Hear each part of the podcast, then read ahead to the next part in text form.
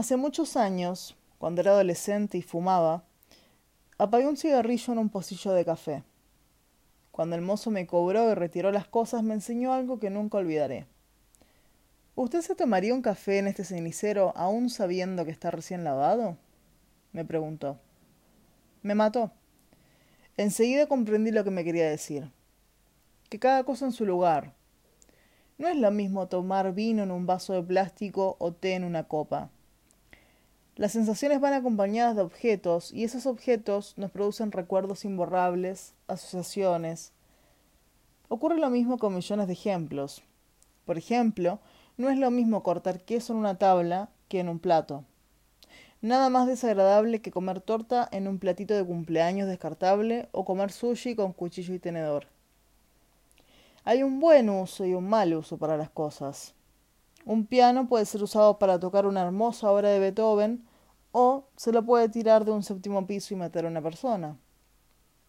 El fuego puede ser usado para destruir un bosque o para hacer un buen favor en un camping. Últimamente noto cada vez más que le estamos dando un mal uso a las cosas. Sin ir más lejos, hace un par de semanas, estando de gira por el interior, vi que en un teatro usaban libros para mantener cerrada una ventana. No sé bien si los celulares están sirviendo para comunicarnos o para incomunicarnos. Si seguimos así, los autos pronto van a matar más gente de la que transportan. El tiempo está mal usado, las relaciones están mal usadas y hasta es un desperdicio lo que estamos haciendo cada uno de nosotros con nuestro ser.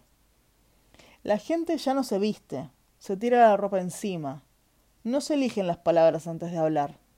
Los diálogos son cataratas verborrágicas sin sentido. Cada vez pensamos menos en nuestras necesidades y cada vez más obramos por reflejo. Copiamos lo que vemos. Adquirimos costumbres. Y el individuo, ¿qué es lo que cada uno de nosotros necesita? ¿Qué es lo que nos hace bien? Siempre me llamó la atención el color de pelo que adoptan las mujeres argentinas. Me refiero a esos colores castigados, oxidados, esos reflejos rubios, añejados, pasados de moda y siempre de moda. ¿Están contentas con ese color? ¿Se pusieron a pensar en otra alternativa? Hace poco fui a la casa de una amiga mía que anda corta de guita y tuvo que dejar de hacerse los famosos reflejos argentinos. Está canosa y le queda hermoso. Cuando se lo dije me dijo que todo el mundo le dice lo mismo. Era cuestión de probar nada más. Casi todo es mejorable, para mejorar las cosas hace falta poca plata y a veces nada de plata. Cuando las cosas empiezan a andar mal, generalmente nos desanimamos y bajamos los brazos. Es típico en los autos. Se rompe algo, no lo arreglamos enseguida y el auto se viene abajo en un año. En las sociedades y en el mundo está sucediendo un poco eso.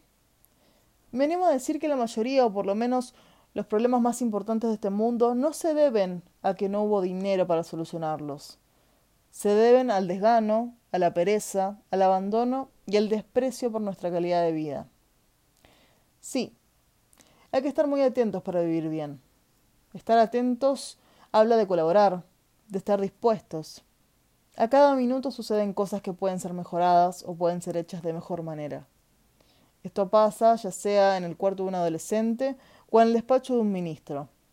Pasa en la cocina de un hotel o en la torre de control de un aeropuerto.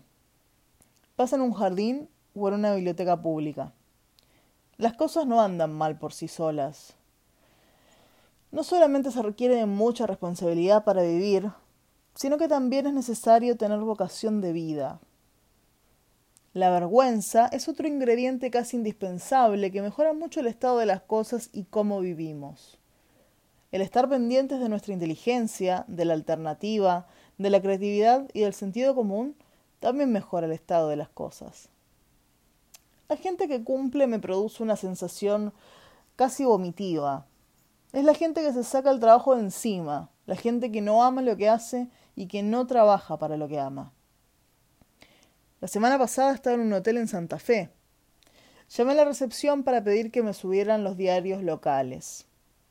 A los diez minutos la señorita con la que había hablado me llamó diciéndome que ya no había ningún diario local, que se los habían llevado todos. Le pregunté si no era posible que fuera un botones a comprarlos, a los que me contestó que sí. De eso hablo. ¿Cuánto cuesta un diario?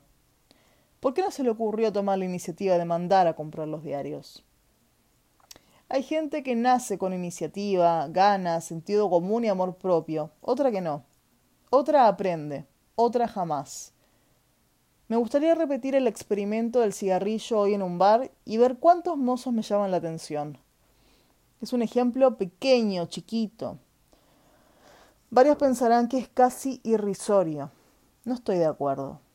Son las pequeñas diferencias que hacen que el estado de las cosas tome otro rumbo. La palabra casi y güey, está bien, son palabras enemigas. Correr algo 10 centímetros marca una diferencia. Ser puntuales, que una copa esté limpia, también marcan una diferencia. El último ejemplo.